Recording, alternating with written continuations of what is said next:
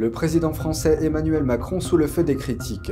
Ses derniers propos au sujet de la Chine et de Taïwan sont très controversés dans le monde et ses références au communisme chinois sont surprenantes pour un dirigeant prétendument libéral. Nous allons faire un bref retour sur ses dernières déclarations et sur son positionnement idéologique. N'hésitez pas à nous dire ce que vous en pensez en commentaire. Bienvenue dans Regard sur la Chine. Les récents commentaires du président français Emmanuel Macron ont fait polémique. Il a déclaré qu'en ce qui concerne Taïwan, les pays européens ne devraient pas, selon ses termes, s'adapter au rythme américain ou à une réaction excessive de la Chine. Les États-Unis ont répondu. Le président républicain de la commission spéciale sur le Parti communiste chinois a qualifié les commentaires de Macron d'embarrassants et de honteux. La Maison-Blanche, quant à elle, dirigée par le gouvernement démocrate, a déclaré qu'elle restait confiante dans ses relations avec la France. Nous sommes, encore une fois, à l'aise et confiants dans la formidable relation bilatérale que nous avons avec la France. Il a ajouté que les deux pays travaillent ensemble sur de nombreux sujets, notamment la coopération dans la région Asie-Pacifique. L'Alliance interparlementaire sur la Chine a déclaré à propos de Macron Vous ne parlez pas au nom de l'Europe. Taïwan en a également pris note. Un haut fonctionnaire s'est demandé si la France connaissait encore la définition de liberté, égalité, fraternité. Il ajoute que les commentaires de Macron l'ont laissé perplexe. Les commentaires de Macron sur Taïwan font suite à son récent voyage en Chine, au cours duquel il a demandé à Xi Jinping de négocier un accord de paix entre la Russie et l'Ukraine.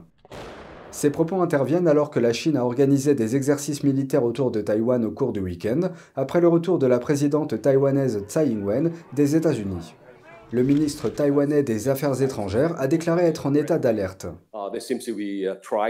Il semble vouloir se préparer à lancer une guerre contre Taïwan. Mais si l'on se réfère à la Charte des Nations Unies, le principe le plus fondamental de la résolution des différends internationaux doit se faire par des moyens pacifiques. Le régime chinois revendique Taïwan, gouverné démocratiquement comme son propre territoire. Il n'a jamais gouverné Taïwan. Plongeons plus profondément dans les racines idéologiques qui sous-tendent les propos d'Emmanuel Macron. Pour un président qui est considéré par beaucoup comme libéral, ses références sont pour le moins surprenantes.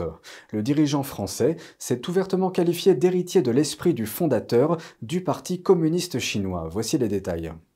Un thé informel avec le dirigeant chinois Xi Jinping, point d'orgue du voyage de trois jours du président français Emmanuel Macron en Chine la semaine dernière. On pourrait penser que ces deux dirigeants n'ont aucune idée en commun, et pourtant. En mars 2017, Macron, alors candidat à l'élection présidentielle, a accordé une interview aux Parisiens. Il a déclaré publiquement Je suis maoïste, ajoutant Un bon programme est un programme qui marche. Mao a été le premier et le plus autoritaire des dirigeants du Parti communiste chinois qu'il a dirigé pendant 27 ans avant de mourir en 1976. On estime que 65 millions de Chinois sont morts à cause de sa politique et de sa mise en place du socialisme chinois. L'épisode le plus célèbre de son règne a été la Grande Famine, conséquence de son ordre de centraliser l'agriculture chinoise dans le cadre d'une politique appelée le Grand Bond en avant. L'actuel chef du parti, Xi Jinping, est considéré comme un fervent partisan de Mao, compte tenu de son attachement à l'idéologie de Mao, de ses politiques souvent très autoritaires et de son insistance sur le leadership absolu du Parti communiste sur tous les aspects de la société. Outre ses commentaires sur le maoïsme, Macron a également cité d'autres dirigeants communistes à diverses occasions. Lors d'une interview ultérieure avec la chaîne de télévision française RTL, Macron a invoqué une célèbre citation de l'ancien homme d'État chinois Deng Xiaoping alors qu'il abordait la question du dépassement du clivage gauche-droite. Il a déclaré, je cite, Peu importe qu'un chat soit blanc ou noir, ce qu'on lui demande c'est d'attraper la souris. Au début de la même année, lors d'une conférence dans l'ouest de la France, Macron a évoqué à plusieurs reprises ce qu'il a appelé une révolution culturelle dans de nombreux secteurs. Ce terme évoque l'une des périodes les plus sombres du régime communiste en Chine, lorsque des millénaires d'héritage culturel ont été anéantis et des centaines de milliers de vies massacrées. Macron a également comparé sa campagne et l'analyse des sondages à une longue marche. Ce nom fait référence à la migration des forces communistes du sud vers le nord pendant la guerre civile afin d'échapper au Kuomintang, le parti au pouvoir à l'époque. Les idées de Mao ont eu un impact profond sur la société française dans les années 60. L'un des rivaux de Macron lors des élections de cette année-là, le politicien Jean-Luc Mélenchon, a également été influencé par Mao. Il était connu pour porter une veste du même style que Mao lors d'événements électoraux. Le dirigeant chinois Xi Jinping jette de l'huile sur le feu. Alors que les tensions entre la Chine et Taïwan montent en flèche, le chef du Parti communiste demande à ses forces armées de renforcer l'entraînement militaire axé sur le combat réel. Xi a fait cette remarque lors de sa visite des troupes navales chinoises dans la province du Guangdong. Cette région fait directement face à la mer de Chine méridionale et n'est pas très éloignée de Taïwan. Ces deux régions seraient sur la ligne de front en cas de guerre. Xi Jinping a exhorté les troupes à approfondir l'entraînement et la préparation militaire et à faire passer la modernisation de l'armée chinoise à la vitesse supérieure.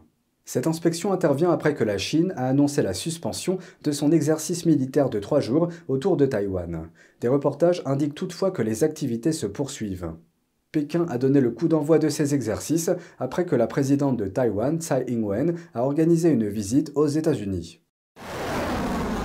Une précédente rencontre entre Tsai et une ancienne présidente de la Chambre des représentants américaine avait suscité une réaction similaire de la part de la Chine. En août dernier, Pékin a lancé des exercices militaires autour de Taïwan pour simuler un blocus. Pékin prévoit de fermer l'espace aérien au nord de Taïwan, une zone qui pourrait avoir un impact sur l'aviation internationale, en particulier pour les pays voisins comme le Japon et la Corée. La déclaration a été faite mercredi par le ministère taïwanais de la Défense. Le ministère a indiqué que la zone d'exclusion aérienne se situerait dans la zone d'identification de la défense aérienne, à environ 157 km au nord de ses côtes. D'après les informations publiques, il s'agira de missions liées à l'aviation et à l'espace, ce qui signifie qu'il pourrait s'agir de tout ce qui a trait aux satellites et à la communication.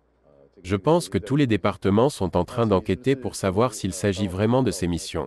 Une agence de presse japonaise a déclaré que la zone d'exclusion aérienne incluait également une partie de la zone économique exclusive du Japon. Quelques heures plus tard, l'île a déclaré qu'elle avait réussi à convaincre la Chine de réduire considérablement son plan en ramenant la durée de la zone d'exclusion aérienne à une demi-heure environ. C'est moins que les trois jours initialement prévus. Ce changement permettra d'éviter de graves perturbations dans les déplacements, comme cela s'est produit lors des exercices militaires chinois en août dernier. Le monde est à un tournant, c'est ce qu'a déclaré le ministre japonais des Affaires étrangères mardi alors qu'il parlait d'un outil diplomatique de son pays. Voici ses propos. Partant du constat que le monde se trouve actuellement à un tournant de l'histoire, ce manuel diplomatique donne un aperçu de la situation internationale et des activités diplomatiques du Japon au cours de l'année écoulée.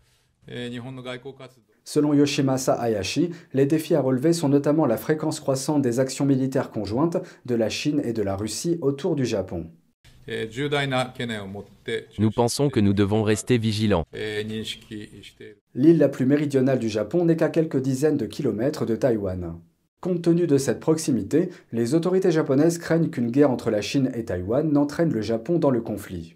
Le porte-parole du ministère chinois des Affaires étrangères a réagi mardi aux commentaires de Hayashi, accusant le Japon d'interférer dans les affaires intérieures de la Chine.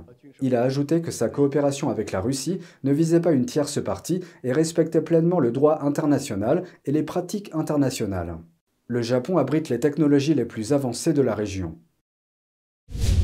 C'est tout pour aujourd'hui, merci d'avoir suivi Regard sur la Chine. On se retrouve lundi pour une nouvelle émission. Prenez soin de vous et à bientôt.